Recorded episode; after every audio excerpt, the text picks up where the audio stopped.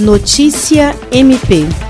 A Procuradora-Geral de Justiça do Ministério Público do Estado do Acre, Cátia Rejane de Araújo Rodrigues, acompanhou a entrega de diversos espaços culturais por parte do governo do estado no município de Cruzeiro do Sul. A entrega ocorreu durante as comemorações alusivas aos 116 anos de emancipação política de Cruzeiro do Sul. A Avenida Cultural abrange um conjunto de espaços que foram revitalizados, como os ginásios poliesportivos Alailton Negreiros e Jader Saraiva, o Espaço Cultural Cordélia Lima e a Escola Henrique Ruti. Também foi realizada a entrega de 20 novos ônibus aos municípios do Vale do Juruá, que atenderão as cidades de Cruzeiro do Sul, Feijó, Tarauacá, Mâncio Lima e Rodrigues Alves. Para marcar a agenda cultural em Cruzeiro do Sul, o governo previa ainda a inauguração do espaço revitalizado do Teatro dos Nauas, mas em decorrência das fortes chuvas na região, a inauguração foi remarcada.